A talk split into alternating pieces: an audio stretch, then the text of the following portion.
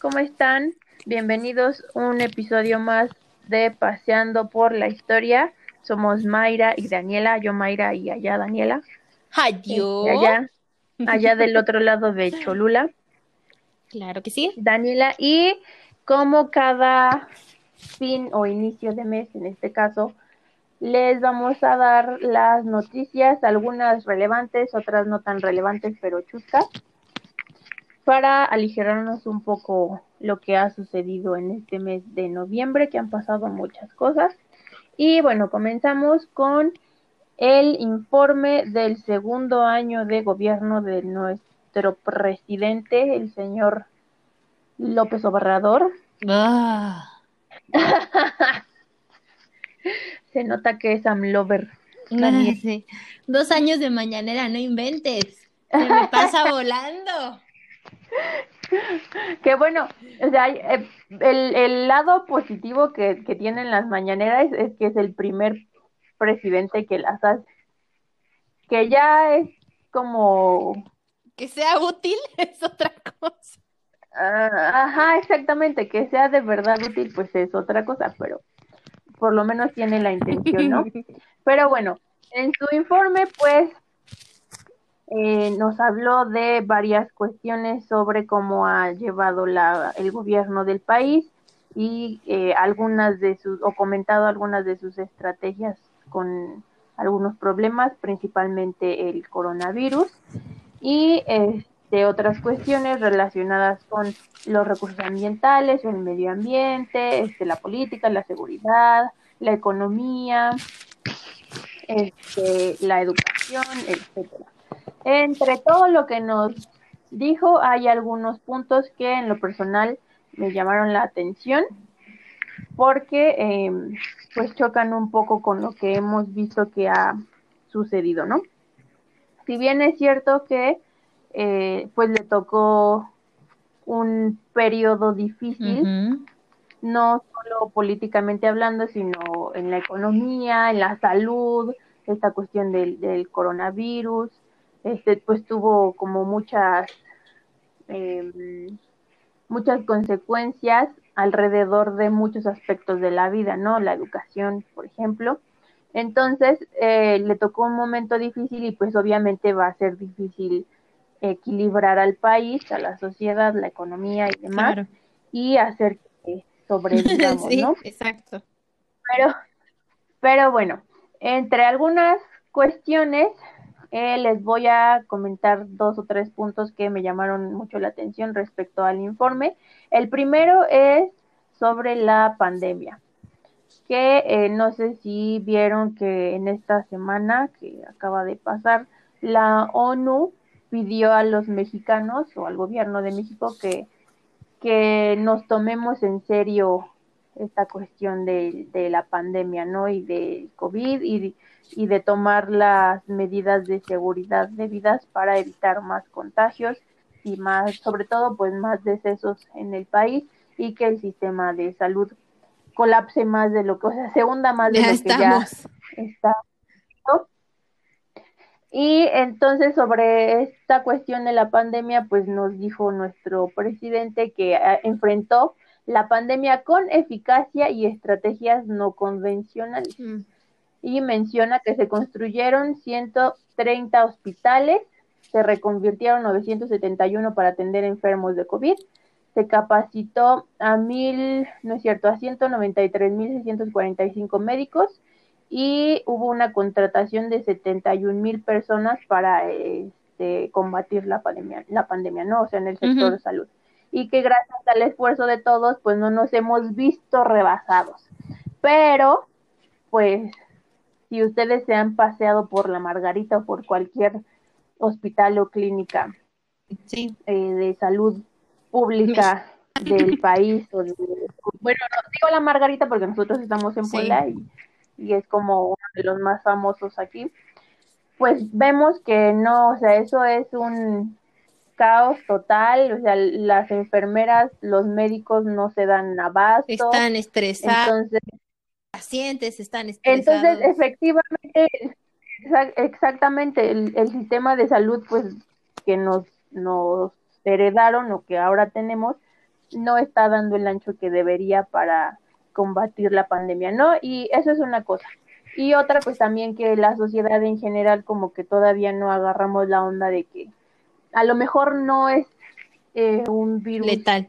tan mortal, ajá, como el de la influencia, por ejemplo, pero los contagios se dan muy rápido, entonces pues nos tomamos muy a la ligera este, todo esto, a veces salimos sin cubrebocas, no nos lavamos las manos, andamos ahí paseándonos por todos lados y pues así ni cómo ayudarnos, ¿no? O sea, por una parte pues el presidente tiene otros datos, como siempre dice, Ay, y sí. por otra pues que no no este no hacemos como que mucho por mejorar la situación, ¿no? Dejamos todo a que lo resuelva el gobierno porque según nosotros pues todo tiene que resolverlo él y la verdad es que no es así. Bueno, otra cosa que eh, me llamó la atención so- fue sobre el em, estas clases por por em, televisión y radio para los niños que, este, que están estudiando la primaria, por ejemplo, em, y el- la educación también por internet, que los profesores nos la hemos Negras. visto difíciles. No difíciles, Ajá. negras. Bueno, yo la verdad no, no, no, no me ha ido tan, tan mal. A veces mis alumnas me dejan plantada, la verdad. Me porque, porque pues, Uno se es esfuerza. mi tiempo, ¿no? Exactamente, uno se esfuerza y organiza tu día en función de eso y para que te dejen plantada. Pero bueno, pero pues afortunadamente mis alumnos tienen acceso a internet, entonces por ese lado pues no nos Tan ha ido mal, tan mal. Obviamente no es lo mismo tener clases virtuales que presenciales, ¿no? Es, es más divertido ver su cara de susto en y a todo color. Porque aparte no los puedo ver por, por la computadora porque apagan sus cámaras. Sí, así de que como, ¿por qué estás apagando tu cámara? ¿Sabes? O sea, aparte de que doy mi clase en línea y la preparo, me arreglo. ¿Sabes lo que es arreglarse? Sí, o sea, me pongo, puedo estar en pantalón de mi pijama, pero me pongo una blusa Me bonita y peino. listo, me peino. Pero bueno, eh, regresando a- al tema sobre el establecimiento del sistema de educación por internet, radio y televisión que, que ahora está funcionando a partir de que se decretó la cuarentena, pues también hay que tomar en cuenta que qué tan funcional está haciendo, ¿no? Qué tan útil o, sea, o qué tan eficaz es esta, este sistema, porque pues hay, hay niños a los que ni siquiera les llega la señal De su teléfono. su casa. Ajá, o niños que, que en su casa pues no, no cuentan con electricidad o que no tienen internet, Oh, ¿no? O deja sea, eso, pues, que podemos- también me he dado cuenta de algunos compañeros que trabajan en, en cuestiones públicas que dicen que los papás los ponen a hacer labores del hogar o a trabajar con ellos en los porque dicen que no se están dando clases. Entonces, para ellos también es estresante porque al final de cuentas tienen que entregar cosas en la casa y cosas en el trabajo. Exactamente, exactamente. Y aparte, o sea, educación por internet, pues nada más los están atascando de tarea. Yo, yo todavía tengo primos pequeños que, que toman clases de primaria, secundaria, de preparatoria. O sea, dar, dar una clase por internet no es dejarle 20 tareas al niño y hay que le haga como pueda. Y uno deshacer, incluso de universidad, o sea, hay, hay chavos que dicen, es que no, o sea, no estoy aprendiendo, ya perdí el semestre completo porque definitivamente no estoy aprendiendo nada, nada más me dejan tareas y no ni qué onda y el maestro pues no se aparece para nada en la clase por Zoom, ¿no? Ahí es donde el maestro falla, o sea, Claro. sí por un lado, es, es que son muchas cosas, ¿no? Una, pues el acceso a, a estos medios, ¿no? Internet, este, electricidad para aprender tu radio, para aprender Pero televisión. la- también la constancia Otra- que se tenga de un lado y del otro, Ajá. ¿no? O sea, no puedes votar al la mocoso así de que, ay, ten tu porquería de tarea y ya di clase en el Zoom. Pues no, ¿verdad? No, no, y menos si son sí, o sea, pequeños. yo me he dado cuenta, Y- perdón Mayra que me meta en tu nota, pero me he dado cuenta que hay muchas maestras, sobre todo de kinder y de primaria, que se están matando, literal, para haciendo su la parte de atrás de su pantalla este, lo más accesible posible para los niños, así de que aquí vamos a ver y como si realmente estuvieran en el salón de clases y les mandan material por correo y o sea, sí se están matando mientras que en niveles superiores la cosa va de mal en peor, o sea, no se da continuidad a los alumnos, se les deja solo o los alumnos empiezan con tedio. Pérdida de un año. exactamente, o sea. Pérdida de un año escolar y eso pues para los universitarios pues es como un mazazo en la frente, ¿no? O sea, ¿cómo, ¿cómo van a salir? Pues me han, me han comentado es que no aprendo nada y se preocupan porque pues dicen voy a tener que recursar o me voy a salir, este, voy a terminar más más tarde este, la universidad o no sé qué, ¿no? Pero también pues hay personas que, que están haciendo, como lo dice Daniela, pues todo lo posible, ¿no? Y no necesariamente que sean profesores, hay, hay eh, un chico, seguramente hay algunos más, espero, no recuerdo en qué estado, que presta su, su internet, el internet de su casa, para que los niños vayan allá y hagan la tarea. Y este y tomen sus clases si no tienen acceso a, a estos recursos, ¿no? O maestras también de, de este, niveles básicos que se reúnen o que van a, buscar a los a los niños para darles clases en las casas de los niños, ¿no? para que no pierdan el, el ciclo escolar, bueno, el año escolar porque pues ya se nos fue. Entonces, o sea, está está bien la estrategia, pero en cuanto a que pues no se dejó como que pues hay padres, háganle ustedes como puedan, ¿no? pero no sé si realmente es em, eficaz porque de todos modos, pues también muchos padres han decidido que sus hijos ya no tomen, tomen las clases. Este, por ejemplo, el, el, el, semestre pasado, el ciclo que inició en, en agosto, o sea, el de agosto-diciembre, padres, algunos padres decidieron que pues sus hijos no iban a, a inscribir, no los iban a inscribir en, en la escuela porque iban a perder otro ciclo escolar, ¿no? Entonces, pues quién sabe cómo le estarán haciendo esas mujeres y hombres que tienen a sus hijos ahí sin hacer Les mandamos muchas vibras, buena suerte, calma y paciencia. Claro que sí.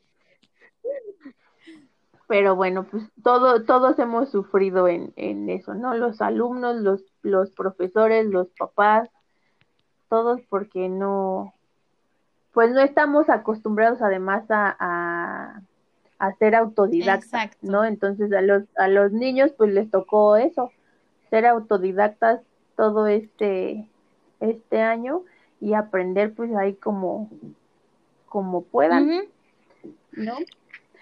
Bueno, y eh, otro punto que también me llamó la atención fue sobre eh, este, la garantía de las libertades, la transparencia, dijo que hay transparencia plena y derecho a la información, no se censura a nadie, no se violan los derechos humanos, no se reprime al pueblo.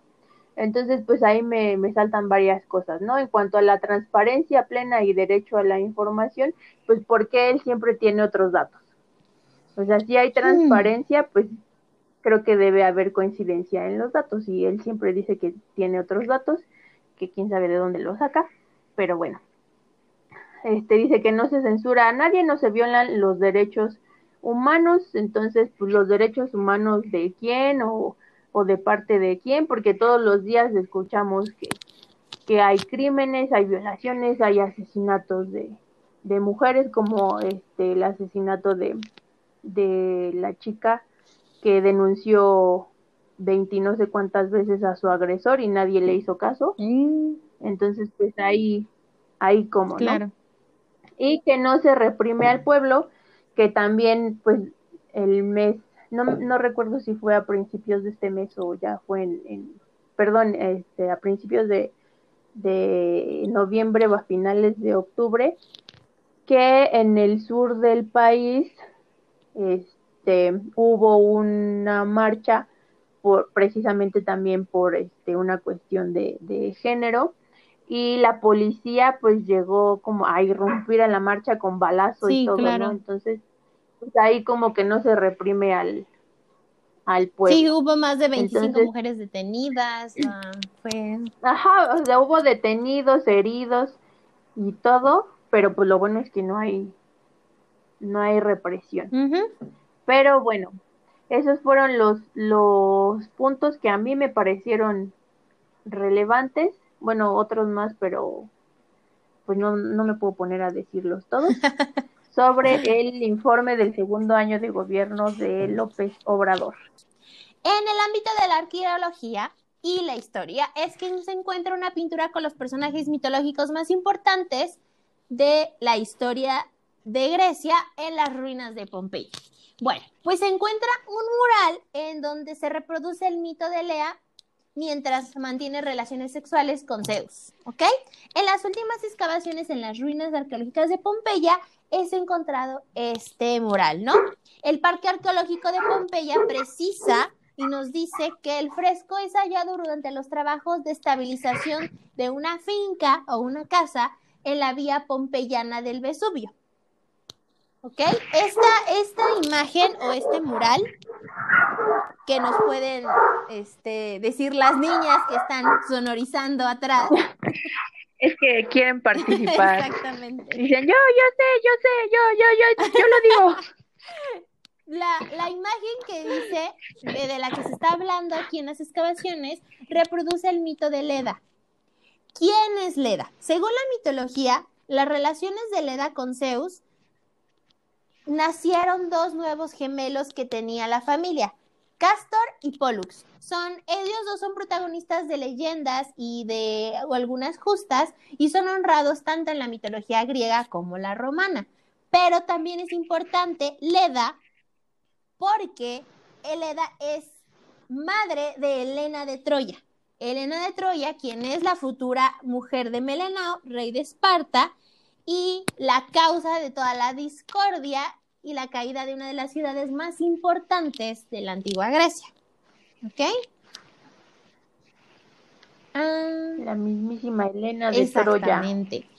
Máximo Osana es el director del Parque Arqueológico Pompeya. Nos dice hacia los medios que pese a la popularidad de la leyenda que se tiene de Leda, en Pompeya no ha sido encontrado nunca un fresco con una iconografía tan sensual como la que se, se ubica o la que estamos viendo en este fresco rescatado, que se supone que se inspiró en un escultor llamado Timoteo, un importante escultor griego del siglo XIV antes de Cristo. ¿Ok? Entonces, esto nos dice que es un gran avance hacia ciertas eh, características que se pensaban que se mantenían en Pompeya. Recordemos que Pompeya era una de las ciudades más importantes de la antigua Grecia, tanto era una metrópoli del arte, de ciencia, también eh, del comercio y de varias otras cosas. Entonces, esto es también un gran avance para la, para la arqueología y la historia. Y algún día les platicaremos eh, de qué se trata este mito a más grandes rasgos. Mayra, ¿cuál es tu siguiente nota?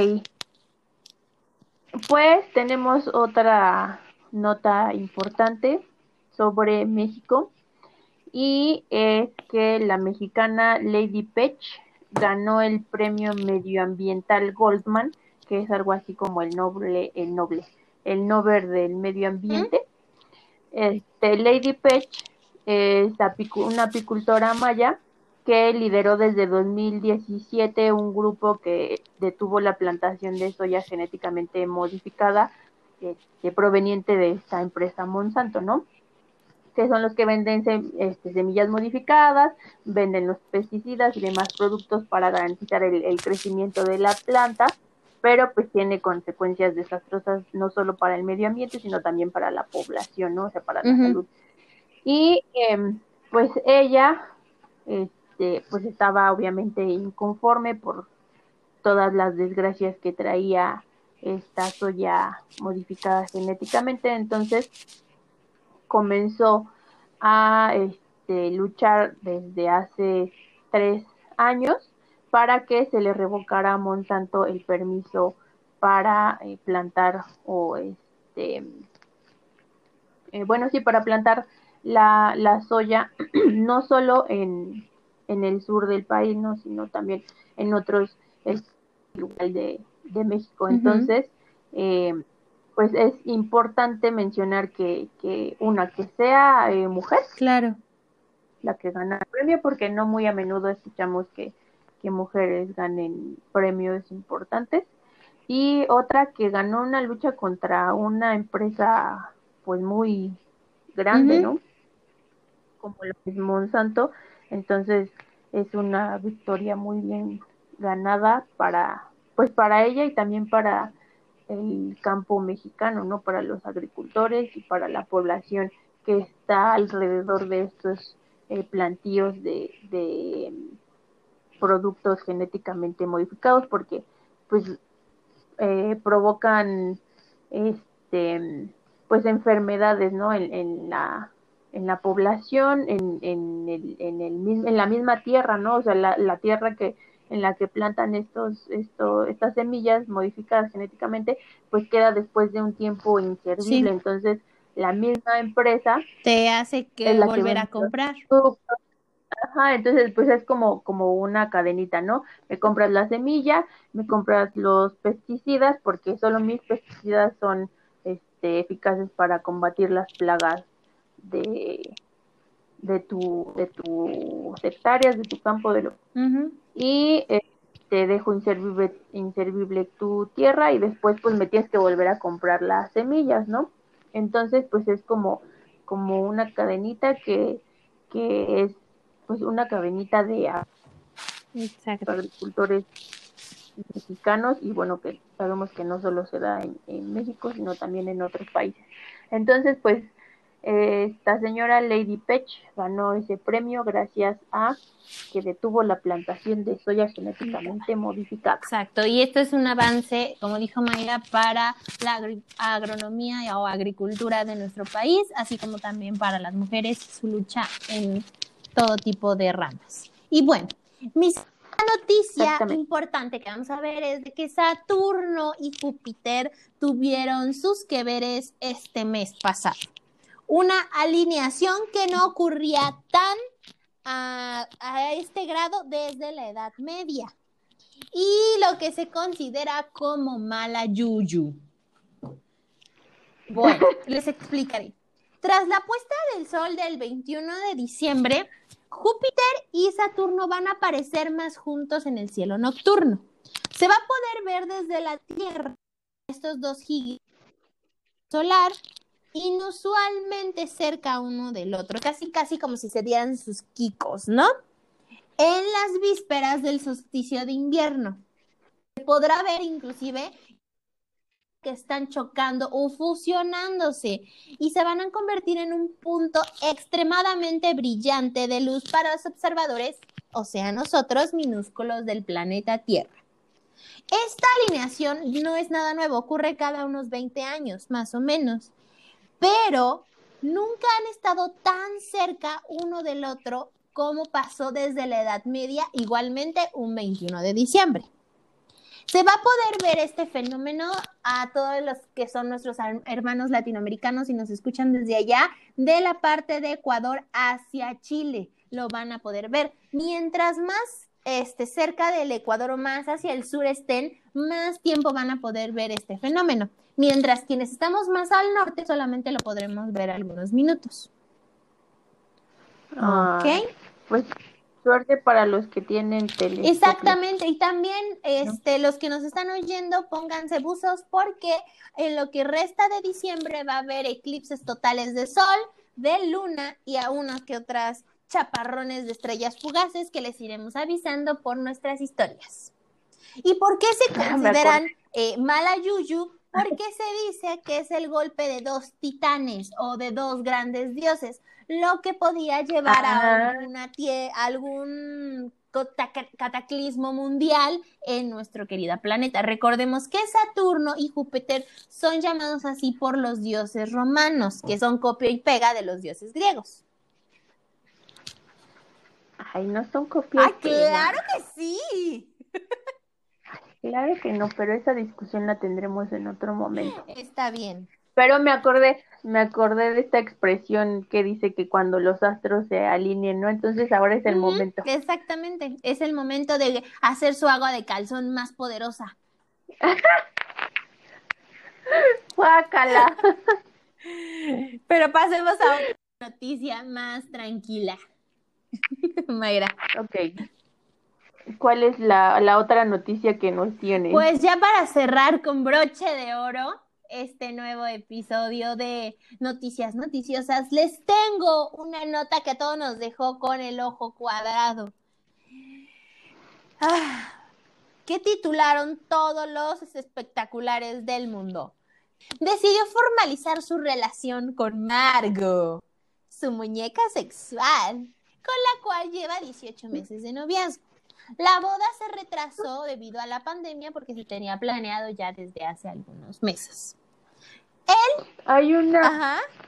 Ah, bueno, sí, no, sí sigue. Ahorita, ahorita lo, lo Él digo. compartió Mientras fotografías de su boda en donde la muñeca portaba un vestido totalmente blanco. O sea, no voy a comentar Sí. nada al respecto. Las imágenes se puede ver al ruso dándole un suave y casto beso de amor a su amada. Eh, Sin embargo, ella se ve como que no le gusta salir mucho en público porque está un poco rígida y sostiene un ramo de flores así como que... Está muy mm, seria. Sí, exactamente. Creen, en las fotos se ve, un- se ve que hay gente. Hay una, hay una película, eso es lo que iba a decir. Hace rato que hay una película de, ay, este actor, ¿cómo se llama? Ryan Gosling, en la que su novia es una muñeca. Ay, Ay, nada más que no me puedo acordar. oye, estás como la nombre. de Joaquín Phoenix. Ah, ajá, Ah, ay, esa- Her, en la de Her. Ajá, exactamente, es así de, ay, no. Ah, ya, ya la encontré. Se llama Lars and the Real Girl.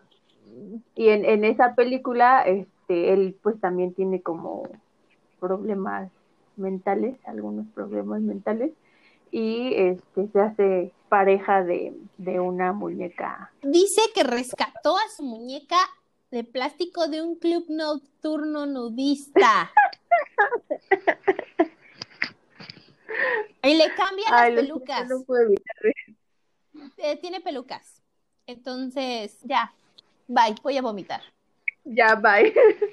Pues bueno, hasta aquí nuestras noticias noticiosas. Esperamos que les hayan servido, aunque sea para reírse un rato. Y no olviden seguirnos en nuestras redes sociales, ver nuestro live en En Facebook. no- el primero y ya iremos haciendo otros para entretenernos. Porque ya saben, como no tenemos nada que hacer, pues nos gusta hacer el ridículo nada más. ¿no? Exacto. Pero bueno, ¿alguna cosa más, Danita? que nos sigan en nuestras redes sociales, le den like, que compartan, escúchenos. Y si alguien nos ha estado escuchando en lo que va del año en Spotify, mándenos sus capturas de pantalla de cuál fue el podcast que más escucharon. Obviamente nosotras, por favor. para compartirlo. Y pues nada, les deseo un bonito último mes del año. Si tienen parientes en los hospitales, esperamos que se recuperen, recuiden mantener su sana distancia, utilicen gel antibacterial, cubrebocas, sanitizantes, si se van a reunir con alguien más, cuídenlo, cuídense a ustedes.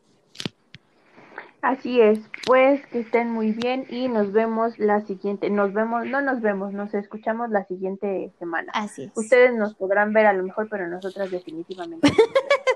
Exacto. Les mandamos un abrazo. ¡Mua! Adiós. Cuídense mucho, bye.